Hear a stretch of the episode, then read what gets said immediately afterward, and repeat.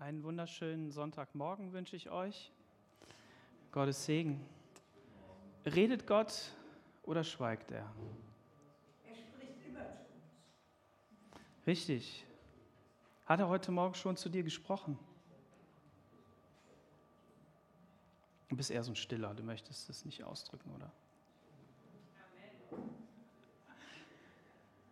Ich glaube, Gott hat redet zu uns. Der hat ein Thema für uns. Und das Thema ist sein, sein Geist, seine Gegenwart. Amen. Ich fand das so gut, ähm, wie das Lobpreisteam uns in diese, in diese Stellung hinein geführt hat, in eine Stellung in Christus. Und ich glaube, was, was ganz wichtig ist, ist, dass wir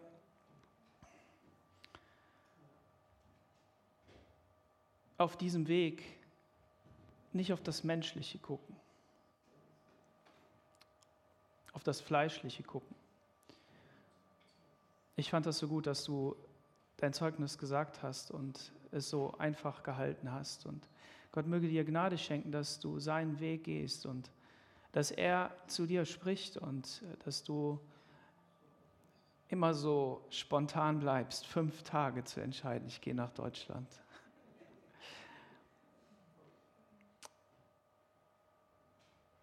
Wenn man Jahre schon unterwegs ist, dann kommen Gründe, dann kommen Bedenken, dann kommen Dinge, über die man sich ärgert, die man nicht gut findet in der Gemeinde, dies oder das oder jenes, die man dann auch noch schön begründen kann mit so Dingen, die wichtig sind für uns. Ich möchte uns einen Text vorlesen und ganz bewusst aus der Hoffnung für alle, aus dem Epheserbrief Kapitel 1. Und dieser Text, der soll dich einfach mal bereit machen, in diese Stellung hineinzukommen, damit das, was der Heilige Geist tun kann in deinem Leben, was er dir heute Morgen sagen möchte, wo er dich neu entfachen möchte, dass er das, dass er das möglich machen kann. Im Epheserbrief Kapitel 1. Und wenn du eine Hoffnung für alle in, deinem, in deiner digitalen Bibel hast, dann schlag die ruhig auf. Damit du nicht abgelenkt bist mit Nachdenken, was hat er denn jetzt eigentlich gesagt? Und wenn dich deine Übersetzung zu sehr ablenkt, weil du denkst, ja, so ist das doch gar nicht, dann mach mal die Augen zu. Paulus, Apostel von Jesus Christus, durch Gott berufen, schreibt diesen Brief an alle in Ephesus, die durch den Glauben mit Jesus Christus verbunden sind und ganz zu Gott gehören. Ich wünsche euch Gnade und Frieden von Gott, unserem Vater, und von Jesus Christus, unserem Herrn. Gelobt sei Gott, der Vater unseres Herrn Jesus Christus. Er hat uns mit seinem Geist reich beschenkt und uns durch Christus Zugang zu seiner himmlischen Welt gewährt. Wow. Schon vor Beginn der Welt, von Anfang an, hat Gott uns, die wir mit Christus verbunden sind, auserwählt. Er wollte, dass wir zu ihm gehören und in seiner Gegenwart leben, und zwar befreit von aller Sünde und Schuld. Aus Liebe zu uns hat er schon damals beschlossen, dass wir durch Jesus Christus seine eigenen Kinder werden sollen. Dies war sein Plan und so gefiel es ihm. Mit all dem sollte Gottes herrliche, unverdiente Güte gepriesen werden, die wir durch seinen geliebten Sohn erfahren haben. Durch Christus hat, der sein Blut am Kreuz vergossen hat, sind wir erlöst, sind unsere Sünden vergeben. Und das verdanken wir allein Gottes unermesslich großer Gnade. Ja, in seiner Liebe hat er uns überreich beschenkt. Er hat uns mit Weisheit erfüllt und uns seinen Willen erkennen lassen. Sein Plan für diese Welt war bis dahin verborgen, doch nun hat er ihn uns gezeigt. Durch Christus verwirklicht er ihn genauso, wie er es sich vorgenommen hat. So soll, wenn die Zeit dafür gekommen ist, alles im Himmel und auf der Erde und un unter der Herrschaft von Christus vereint werden. Weil wir nun zu Christus gehören, hat Gott uns als seine Erben eingesetzt. So entsprach es von Anfang an seinem Willen. Und was Gott einmal beschlossen hat, das führt er auch aus. Jetzt sollen wir mit unserem Leben Gottes Herrlichkeit für alle sichtbar machen. Wir, die wir schon lange auf unseren Retter gewartet haben. Durch eure Verbindung mit Christus gelten diese Zusagen auch für euch, die ihr erst jetzt das Wort der Wahrheit gehört habt. Die gute Botschaft von eurer Rettung. Nachdem ihr diese Botschaft im Glauben angenommen habt, gehört ihr nun zu Gott. Er hat euch sein Siegel aufgedrückt, als er euch den Heiligen Geist schenkte, denn er, den er jedem Glaubenden zugesagt hat, ihn hat Gott uns als ersten Anteil an unserem himmlischen Erbe gegeben. Und dieser Geist verbirgt uns das vollständige Erbe, die vollkommene Erlösung. Das werden wir Gott in seiner Herrlichkeit loben und preisen. Amen. Ist das nicht eine gewaltige Zusage an jeden Einzelnen von uns? Und wenn du heute Morgen hier bist und mit Jesus noch nicht in Verbindung stehst, sondern nur auf der Suche bist nach einer Antwort in deinem Leben oder online das hörst, dann möchte ich dir zusagen, heute ist der Tag, wo du dich an Jesus wenden kannst und sagen kannst, Jesus, ich möchte diese Herrlichkeit in meinem Leben haben. Und habt ihr gemerkt in den Versen, wie wie diese Zusagen unser ganzes Leben wie so ein Flug durchflügen. Wie die alles das aufbrechen, was verkrustet, was hart geworden ist, wo du gesagt hast, ja, hier ist ein Schmerz und da ist was, was ich nicht kann und da ist etwas, was nicht geht. Etwas, das, das, das Gottes Wort tut, es ist schärfer als jedes zweischneidige Schwert. Es ist, es, ist, es ist stärker als ein Hammer, der Felsen zerhauen kann. Also ich habe noch keinen Hammer gesehen, der wirklich Felsen zerhauen kann. Also da stelle ich mir immer so die Alpen vor und dann kommt so ein Hammer. Ne? Aber der Punkt ist einfach, dass Gottes Wort an deinem Herzen heute Morgen arbeiten möchte und in deinem Herzen etwas hervorbringen will, nämlich, nämlich vollkommene Dankbarkeit Gott gegenüber. Niemand kann nach diesem Text irgendwie sich noch hinstellen und sagen, ja, und ich habe dann noch das gemacht und das gemacht und das gemacht, sondern alles, was du in deinem Leben getan hast, alles, was wir, was wir getan haben, ist Gottes Werk. Amen.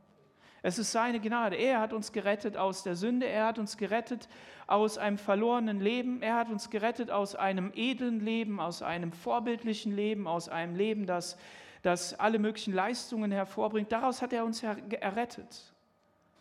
Er hat uns errettet aus Etikette, er hat uns errettet aus guten Klamotten, er hat uns errettet aus schlechten Klamotten, er hat uns errettet aus, aus, ähm, aus einem geschminkten Gesicht, er hat uns gerettet aus einem Bodybuilder, er hat uns gerettet aus einem schwachen Körper, aus der Krankheit, aus der Not, er hat uns gerettet. Und dann hat er gesagt, und wenn du jetzt mit mir gehst, wenn du jetzt zusammenkommst im Gottesdienst mit deinen Geschwistern, wenn du jetzt alleine unterwegs bist in deiner Familie, dann will ich dir etwas zusagen. Dann will ich dir zusagen, dass all diese Verheißungen, die ich dir aus Liebe geschenkt habe, dass die dir gehören. Und dass das dein Leben verändern wird. Und dass es dich neu macht. Und dass es kein Automatismus ist, sondern dass es etwas ist, was zwischen dir und mir stattfindet. Ich schenke dir das automatisch, ja. Aber manchmal fühlt sich das bei dir an, als wenn die die Decke zu ist, als wenn die Tür zu ist. Aber ich sage es dir zu.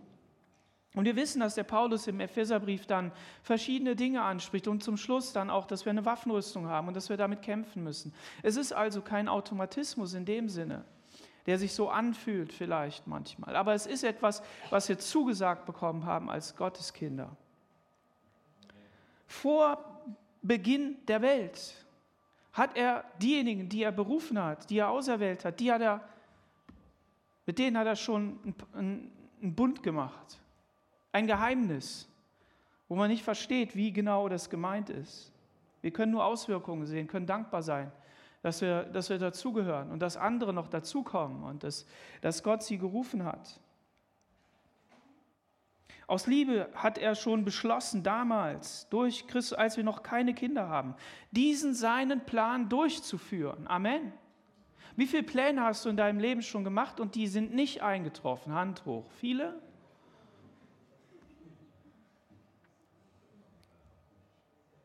Viele Pläne. Aber Gott hat gesagt, mein Plan geht in Erfüllung.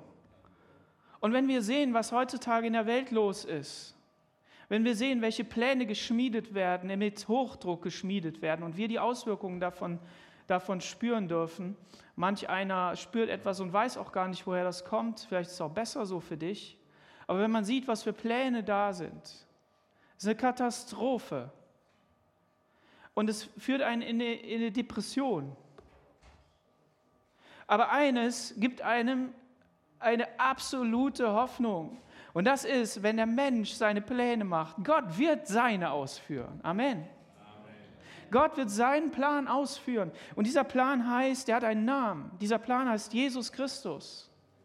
Und Jesus Christus ist die Person, die wir erleben dürfen, ist die Person, die wir, mit der wir begegnen dürfen und, und, und die in unserem Leben einen Platz finden darf, die uns ganz ausfüllen darf, die uns verändern darf durch seinen Heiligen Geist. Amen. Durch sein Blut am Kreuz, das er vergossen hat, sind wir erlöst von unseren Schuld Sünden. Sie sind vollkommen vergeben. Eine komplett neue Identität. Ach, Identität, das versteht doch kein Mensch. Etwas ganz Neues in deinem Leben. Ich habe eben ganz bewusst all die Bereiche aufgezählt, die wir so gerne aufzählen, die so, die so entweder schön oder so schön schrecklich sind. Wo wir, wo, wir, wo, wir, wo wir das gut finden, wo wir das toll finden.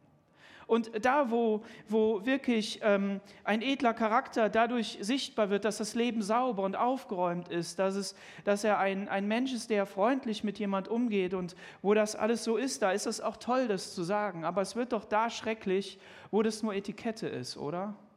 Wenn du immer deinen Vorgarten sauber machst, ne? Also ich habe da Schwierigkeiten mit meinem Vorgarten immer, immer das Unkraut komplett wegzukriegen. Ich denke dann immer so, hol mal einen großen Bagger, nimm das Ganze weg und mal neue Erde rein. Vielleicht wird es dann besser. Ich glaube aber nicht. Unkraut ist echt Katastrophe.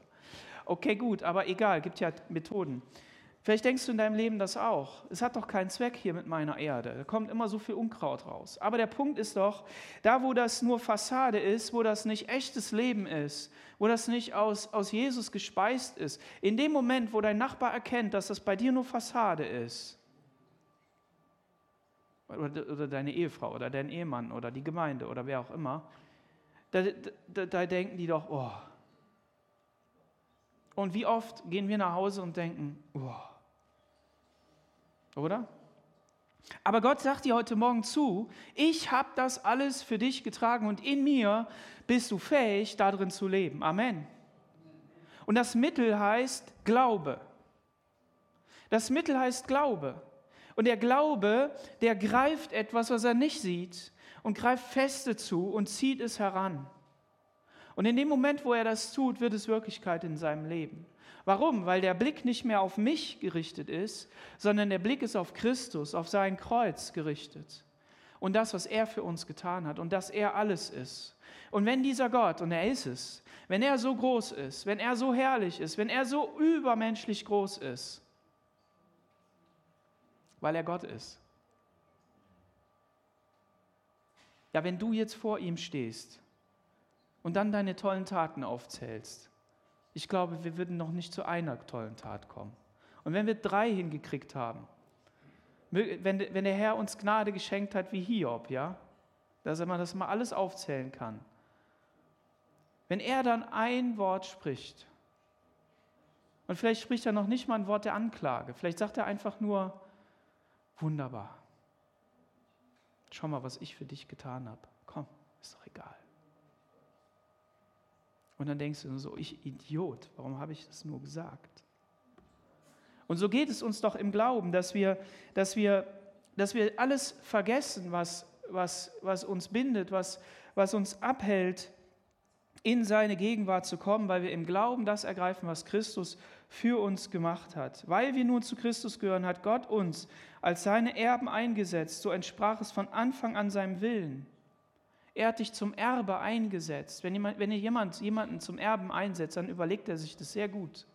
Und wenn er das da verbrieft festmacht, und er hat es verbrieft festgemacht, weil er sagt, dass er erstens sagt, dass er an einer anderen Stelle, dass er es bei sich selber geschworen hat, und zum anderen sagt er, dass ähm, er uns ein Pfand gegeben hat. Ne? Also wenn du die Rechnung bei der Tankstelle nicht bezahlen kannst, weil das EC-Gerät nicht geht oder die Kreditkartenmaschine nicht geht, dann musst du vielleicht deinen Ausweis da lassen. Vielleicht oder irgendwas anderes, den Goldbarren, der hinten im Kofferraum liegt oder so. Und dann, und dann musst du Geld holen. Ne? Aber er hat uns seinen Heiligen Geist gegeben. Und wir finden im, im äh, Johannesevangelium, Kapitel 4, finden wir eine Stelle, eine Frau, einen Ort und einen Mann. Ich will hier nur ein paar Punkte rausgreifen. Es geht mir im Kern um die, um die Worte in Vers 23, 24. Ich lese die mal vor. Aber es kommt die Stunde und ist schon jetzt, da die wahren Anbeter den Vater im Geist und in der Wahrheit anbeten werden. Denn der Vater sucht solche als seine Anbeter. Gott ist Geist und die ihn anbeten, die müssen ihn im Geist und in der Wahrheit anbeten. Jesus wurde uns im Johannesevangelium auf überirdische Weise dargestellt, vorgestellt. Das Wort Gottes, das die ganze Welt geschaffen hat, ist Mensch geworden, ist Fleisch geworden, kam in diese Welt hinein. Und Jesus ist den Weg gegangen, der seine Pflicht entsprach. Er hat sich taufen lassen. Und Jesus ist dann aber auch weitergegangen und ist Menschen begegnet. Und den ersten Menschen, denen er begegnet ist, in diesem Sinne ist, dass als, sein, als das Königreich Gottes angebrochen ist, dann ist es mit einem Wunder angebrochen, mit dem Wunder der Verwandlung von Wasser in Wein, das menschliche Leben von unedel zu edel zu machen. Jetzt fängt die Freude Gottes an. Und die Freude Gottes feiern wir im Abendmahl. Wir feiern das in so einem, in einem für, für so manch eine, eine Essenstafel echt mickrigen Mahl. Aber es geht für uns nicht um das Brot selbst, was da ist, und es geht nicht für, um den Wein selbst oder den Saft selbst, der da ist, sondern um das, was wir im Glauben empfangen und nehmen, immer wenn wir das tun. Dass wir auf Jesus blicken und sagen, Jesus, du bist für mich dieses Brot und durch dein Blut bin ich rein geworden. Amen. Das ist das, was wir, was wir nehmen dürfen. Und dann hat er aber auch ähm, den Tempel gereinigt. Also er hat auch harte Kante gezeigt und hat gesagt, man kann mit Gott nicht umspringen, wie man will. Und dann ist er Nikodemus äh, begegnet und Nikodemus hat ihn gefragt, er ist auf ihn zugegangen und hat gesagt, du sag mal, wie ist das eigentlich? Und Jesus hat auch da gesagt, du sag mal, weißt du das denn nicht? Du bist doch Lehrer, du müsstest das doch wissen. Ich habe zu meinem Papa immer gesagt, du bist doch Lehrer, du musst das wissen. Okay, aber Jesus ging es ja um was ganz anderes. Jesus ging es ja darum, dass er jetzt aus der Herrlichkeit des Vaters kam und die Botschaft des Evangeliums, diese wirklich gute Botschaft, dieses neue Reich, was anbricht, was nicht nur anbricht, sondern was eigentlich aufbricht. Denn dieses Reich war immer schon da. Es war nur verborgen. Das ist jetzt offenbar geworden in Christus. Und dieses Reich, das sollte hier verkündigt werden. Und er sagt zu, zu Nikodemus, dass der Geist Gottes, der ist nicht planbar. Der ist nicht, der ist nicht, ähm, ähm, du weißt nicht, wohin, wie er weht. Du weißt nicht, wo er kommt und wo er geht. Das weißt du nicht. Das wie, kann man nicht wissen. Und, und das ist das Wesen Gottes. Gott wirkt da, wo wir nicht denken, dass er wirkt. Er, er hat Wege, wo wir keine Wege sehen. Wenn man da in Epen rumläuft, ein bisschen wandert geht, so, dann kann man auch so einen schönen Weg gehen, der geht so auf so einem Feld entlang und dann auf einmal auf so eine grüne Wand zu. Und du denkst, wie geht das? Weiß ich gar nicht. Und dann gehst du und machst dir so deine Gedanken und plötzlich siehst du, da so ein kleines Loch in dieser Hecke. Und dann gehst du da rein und dann eröffnet sich eine ganze Welt. Tolle Sache, kann man machen. So ist das bei Gott auch. Fünf Tage und dann hat Gott eine ganze Welt aufgemacht. Wie ist das bei dir? Wo hat Gott bei dir Türen aufgemacht durch seinen Heiligen Geist? Die Tür zu diesem neuen Leben. Und das, was ja so, so spannend ist auch, ist, dass Jesus das ja gar nicht vollumfänglich erklärt, sondern den Nikodemus nur mit so plakativen Dingen konfrontiert. Wir wissen nicht, wie lange das Gespräch gedauert hat. Das ist das, was Johannes aufgeschrieben hat. Aber so ist das in der, in der ganzen Schrift. Und jeder, der sich hinstellt und sagt, ich habe es begriffen, so und so ist das, der, das stimmt einfach nicht. Es tut mir fürchterlich leid. Und ich komme vielleicht manchmal auch so rüber und denke das manchmal auch, ja, jetzt habe ich das begriffen. Aber was ich immer versuche, ist, euch Dinge schmackhaft zu machen, irgendwie so einen Brocken hinzuschmeißen, zu sagen, guck mal, wie cool das ist. Ja, weil ich genau weiß, man kann in dieser Falle, in diese Falle kommen. Ich glaube, dass das der Danilo auch gemeint hat, wenn er sagt, über Theologie spricht. Ähm, und Theologie ist wirklich schrecklich, das ist wirklich schlimm. Ähm, aber auch Lehre und so ähm, die ultra wichtig ist. Und wenn wir die falsche haben, dann können wir auch genau falsch landen. Aber der Punkt ist, der Geist Gottes muss es lebendig machen. Er muss. Und Jesus hat sich an die, an die, an die wahre Lehre Gottes vollkommen gehalten. Er hat gesagt, nicht ein Gesetz wird, wird, äh, wird aufgelöst. Ich bin nicht gekommen, um das irgendwie aufzuheben, sondern ich bin gekommen, um es zu erfüllen. Und das ist etwas, das müssen wir begreifen in unserem Leben. Weil wenn du jetzt nach Hause gehst und wenn du schon die ganzen anderen Sonntage und so wie du mit dem Herrn unterwegs bist, schon nach Hause gegangen bist und dich dann irgendwann immer wieder gefragt hast, ja, warum hat das jetzt nicht geklappt? Warum geht das denn jetzt nicht? Warum kommt Gott da nicht weiter? Dann liegt es genau darin.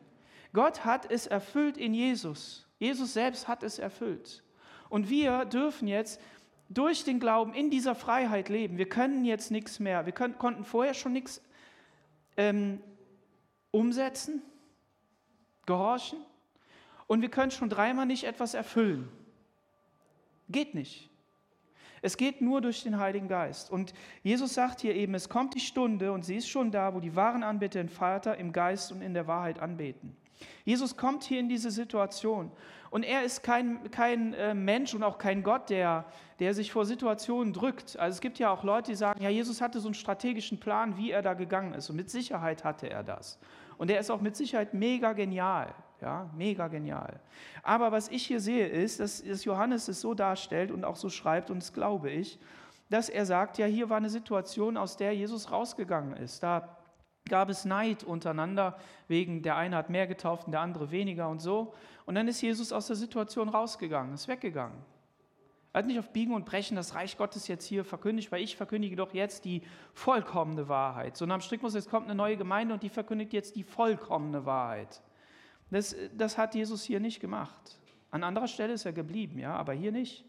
Und dann ist Jesus weggegangen. Er verließ, die, verließ Judäa und zog wieder nach Galiläa, also Richtung Norden.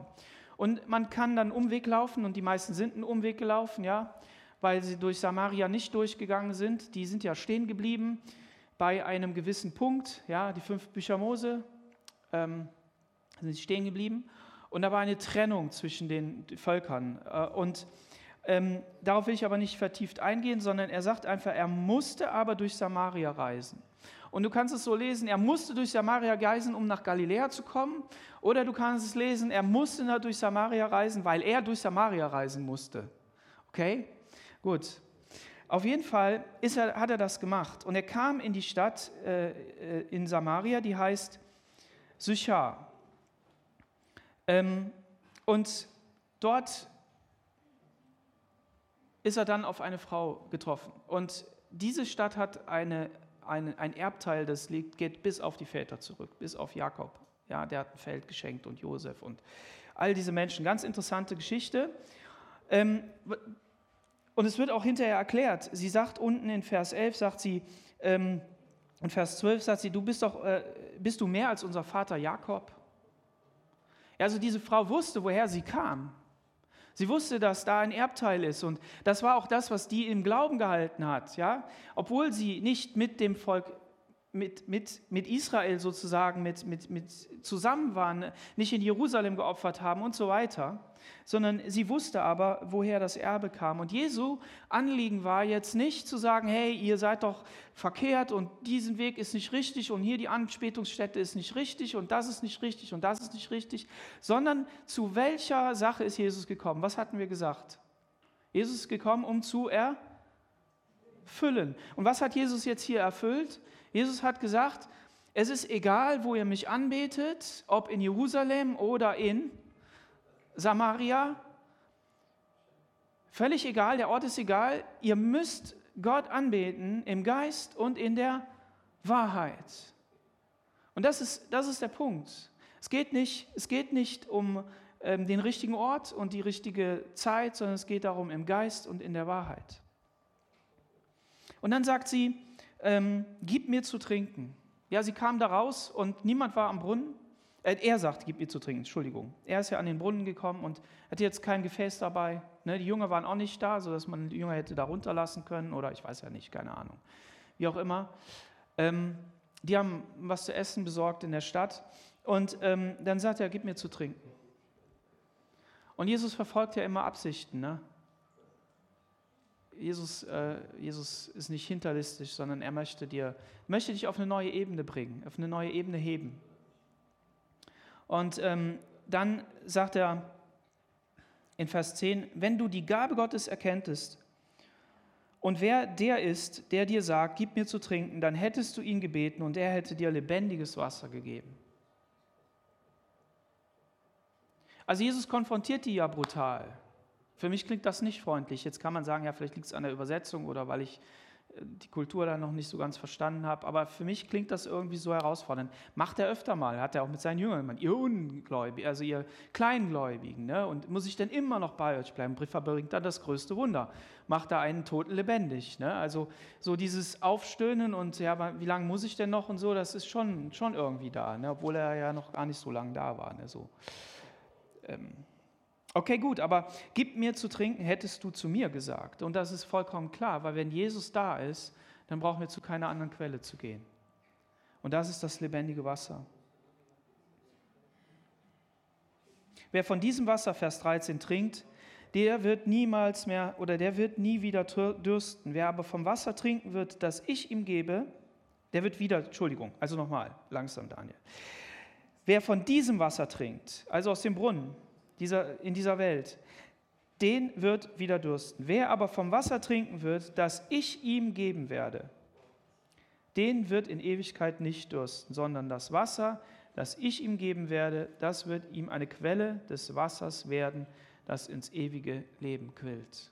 Und hier haben wir zwei Dinge. Das eine ist, dass man sagen kann, der wer immer wieder von diesem Wasser trinkt, wer beständig von dem Wasser trinkt, wer, wer ständig dran bleibt. Und das zweite ist der hier formulierte Inhalt dieses Textes, ähm, da wird sogar eine Quelle in ihm entstehen. Und es ist alles ein Geheimnis, wie das gehen kann. Wir sind einerseits aufgerufen, immer wieder zu Jesus zu kommen und zu sagen, Jesus, gib mir von deinem Wasser, gib mir von deiner Quelle. Und das ist auch der Aufruf an uns, dass wir sagen, ja Jesus, ich, ich, ich muss zu dir kommen. Und ich muss täglich zu dir kommen. Wir haben tolle Bilder dafür im Alten Testament, wenn das Volk aufgerufen ist, jeden Tag neues Manna zu holen, ja, außer am Sabbat. Ähm, neues Manna zu holen und diese Versorgung, dass die da ist, dass man Brot backen kann, dass man essen kann und dass, dass es einfach da ist und auch, dass sie immer wieder, naja, ob sie hätten, naja, mindestens mal fragen, ne, dass Wasser kommen soll. Ne? In der Wüste war nicht so viel Wasser. Und ähm, Gott hätte ja auch einen Bach neben ihnen fließen lassen können, hätte er ja machen können. Aber sie haben ihn immer wieder bitten müssen. Sie haben ihn dann nicht so freundlich gebeten, aber das ist ein anderes Thema. Auf jeden Fall das Hinkommen, das ist, das ist wichtig. Wasser von ihm zu bekommen. Und das andere ist, dass die Bibel uns auch als Schafe bezeichnet. Und das Bild der Schafe ist für mich noch nicht komplett, ja, aber die Puzzleteile, die kommen so dazu. Und ein Schaf guckt irgendwie nur 15 Meter hat einer gesagt. Und ein anderer hat gesagt, ähm, wenn du dem Schaf einmal die Wasserquelle gezeigt hast, also da, wo es trinken soll, ne, dann weiß es das am nächsten Tag nicht mehr. Also ihr kennt den Weg da nicht hin. Ne? Also das zeigt für mich, also Gott weiß, dass du einfach nur ein Schaf bist. Das weiß er. Das ist okay. Und er möchte, dass du dich an ihn wendest. Paulus sagt in den, in den Briefen, sagt er ja, wenn ihr, es wäre gut, ihr würdet schon äh, feste Nahrung essen und warum seid ihr dies nicht? Und Jesus ja auch, ne? wenn, wie lange muss ich noch hier bleiben und so. Das, das schon. Und ich glaube, dass hier auch ein Geheimnis drin liegt. Das Geheimnis liegt darin, dass wir uns schon an ihn wenden dürfen, in diesem Vertrauen. Aber gleichzeitig dürfen wir, hat er, ist er kein, kein kein dummer Herr, der seinen Knecht nicht wachsen lässt, sondern er möchte, dass seine, seine Leute wachsen, dass sie, dass sie stark werden und dass sie auch im Glauben an ihn und auf ihn und mit ihm dann Schritte weitergehen und dann eben nicht die Flügel hängen lassen. Ja? Okay. Ähm,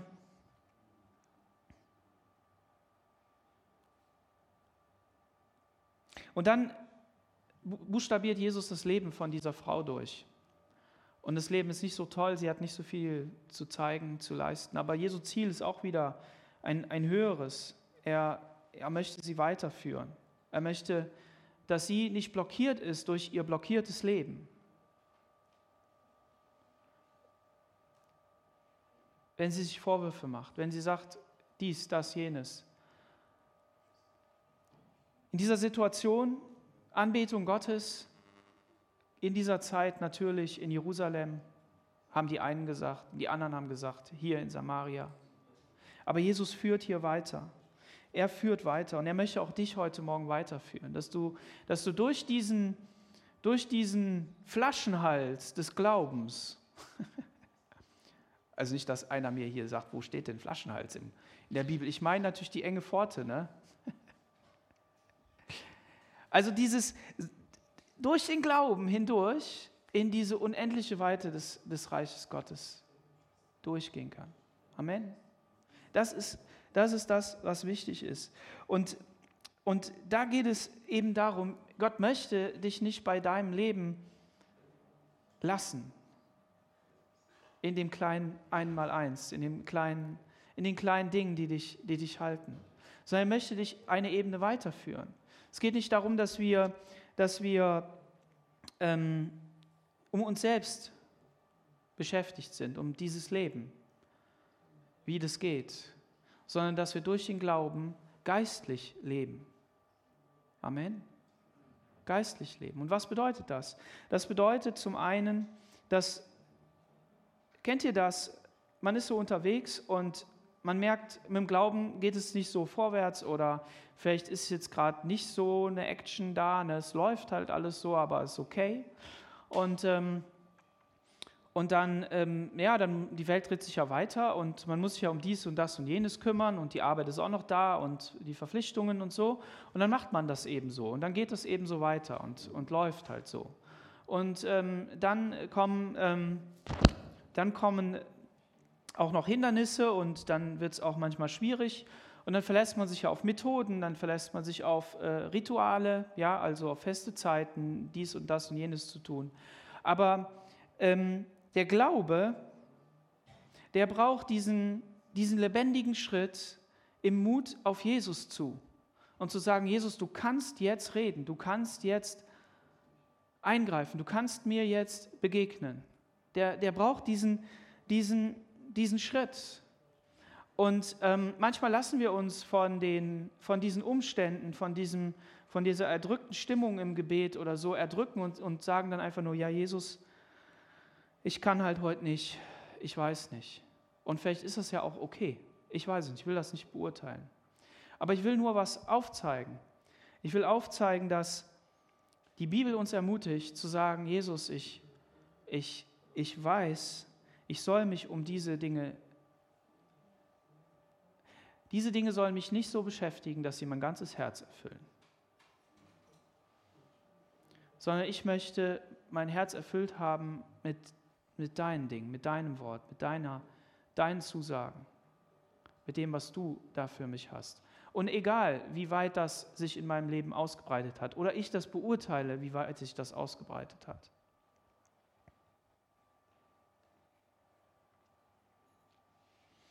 Glaube mir, es kommt die Stunde, da ihr weder auf diesem Berg noch in Jerusalem den Vater anbeten werdet. Gott ist Geist und die ihn anbeten, die müssen ihn im Geist und in der Wahrheit anbeten. Im Geist und in der Wahrheit. Im Geist heißt mit dem Geist Gottes mit den Worten des Geistes Gottes.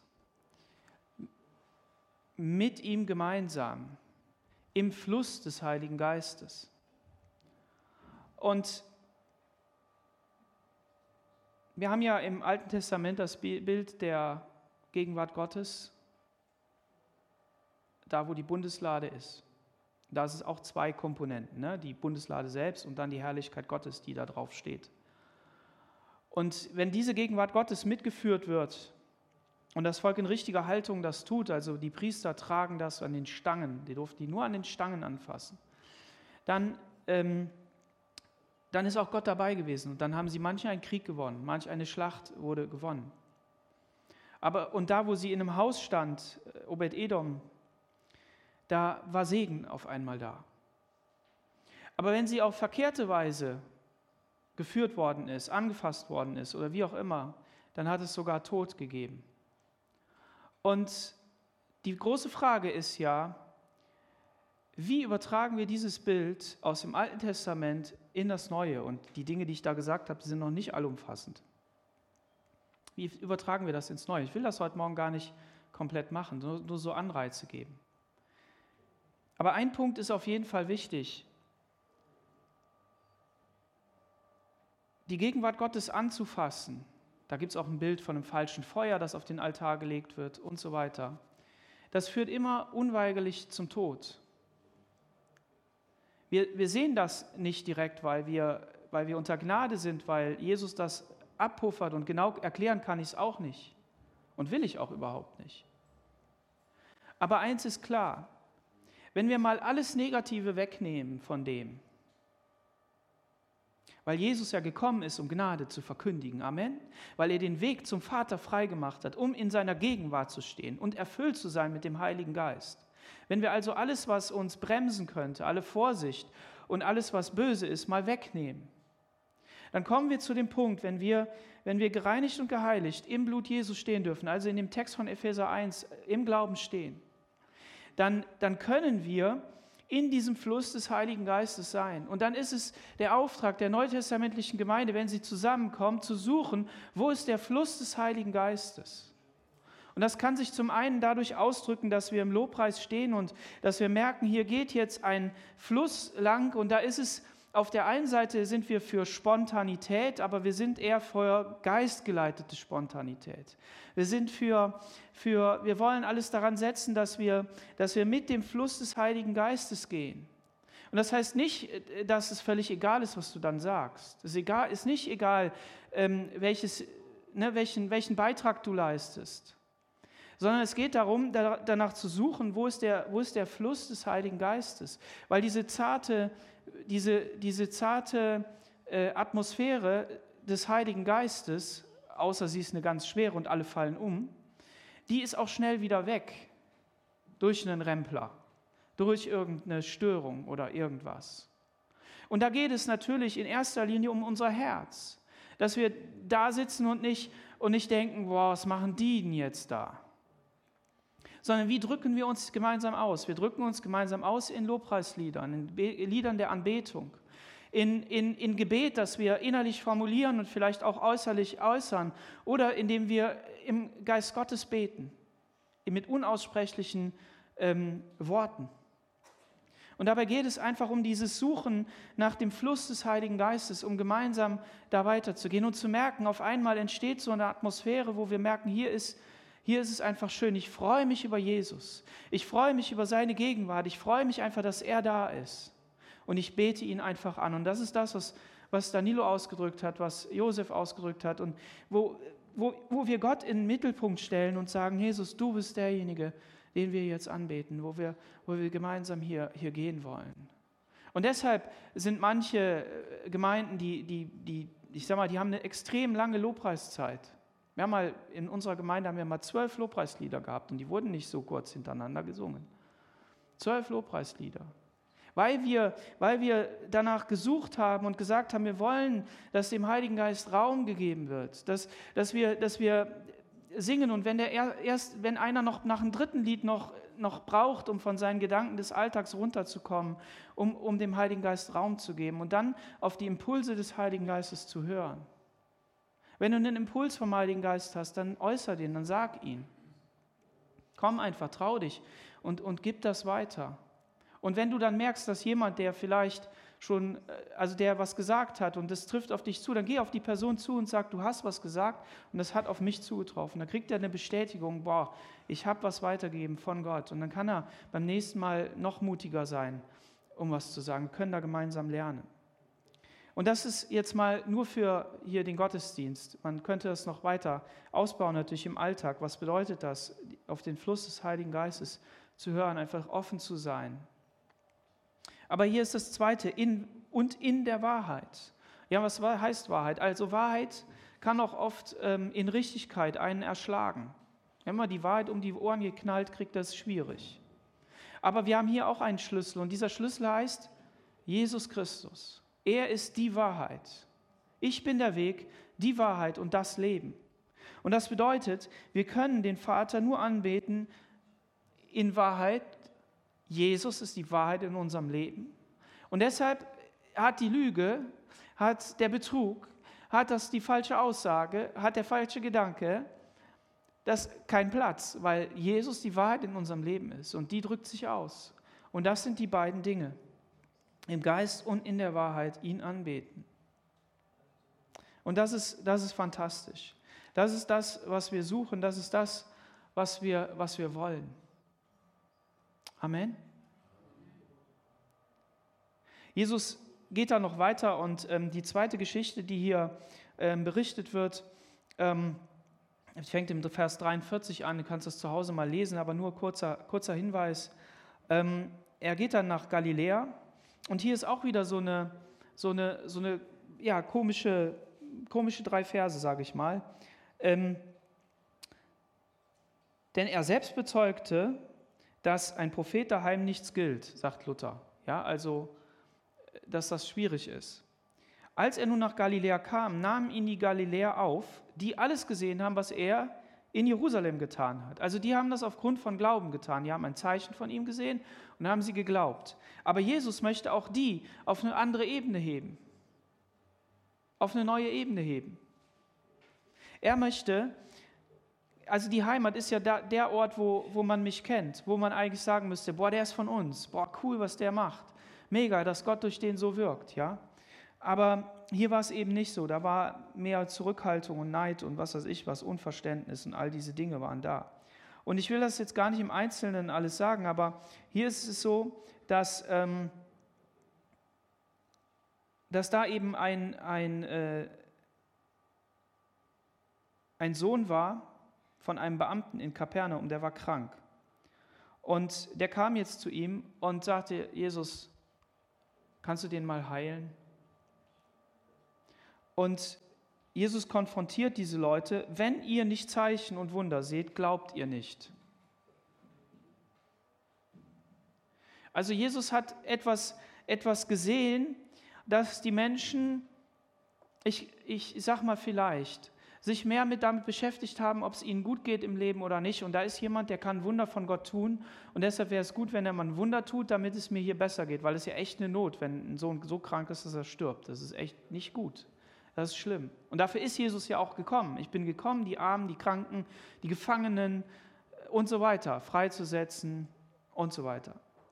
Aber der Punkt ist, dass es um noch viel mehr geht. Es geht eben um diese Anbetung Gottes im Geist und in der Wahrheit. Und das bedeutet, dass man Glauben voraussetzen muss. Und dieser Glaube ist unabhängig davon, ob ein Wunder geschieht oder nicht ob ein Zeichen geschieht oder nicht. Und die Bösen im Volk, also die, die, die, die für das Böse ihr Herz aufgemacht haben, denen sagt Jesus ja sogar auf den Kopf zu direkt, dass sie das Böse erfüllt hat. Und dass das, dass das Raum in ihnen genommen hat und dass sie deshalb die Zeichen, die offensichtlich sind, auch noch nicht mal angenommen haben, sondern immer noch mal einen Beweis brauchten. Und das darf nicht passieren in unserem Leben. Und das ist eine, ich finde ich, aus meiner, meiner äh, persönlichen, meinem persönlichen Verhalten und äh, finde ich auch eine, eine Spannung. Wir wollen vom Kopf her da nicht reinrutschen, dass wir Zeichen von Jesus brauchen. Aber wir sind manchmal so,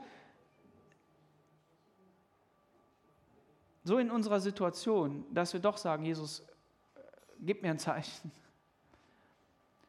Und wichtig ist, und das ist das, was heute Morgen einfach so der Punkt ist, dass wir neu in diese Stellung der Kinder Gottes hineinkommen, auch im Glauben, Wir sind da drin, aber dass wir es bewusst in Anspruch nehmen, dass wir durch diesen Glauben Gottes Dimension in uns sehen dürfen und dass wir ihn im Geist und in der Wahrheit anbeten. Denn all die Dinge, die dich abhalten, Gott durch den Heiligen Geist anzubeten, das sind die Dinge, auf die du nicht schauen sollst, sondern du sollst auf ihn blicken und ihm vertrauen und da neue Wege gehen. Und dann zeigt der Heilige Geist dir die Wege auf, die er mit dir hat. Zeigt dir, wo du zum Segen sein kannst und wie du in deinem Leben weiterkommen kannst. Amen. Amen. Lass uns gemeinsam aufstehen und beten.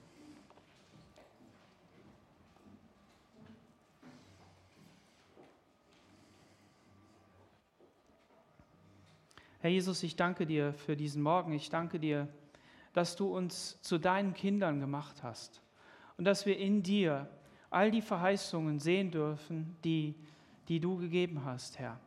Danke, dass wir dich anbeten dürfen an diesem Morgen im Geist und in der Wahrheit. Halleluja.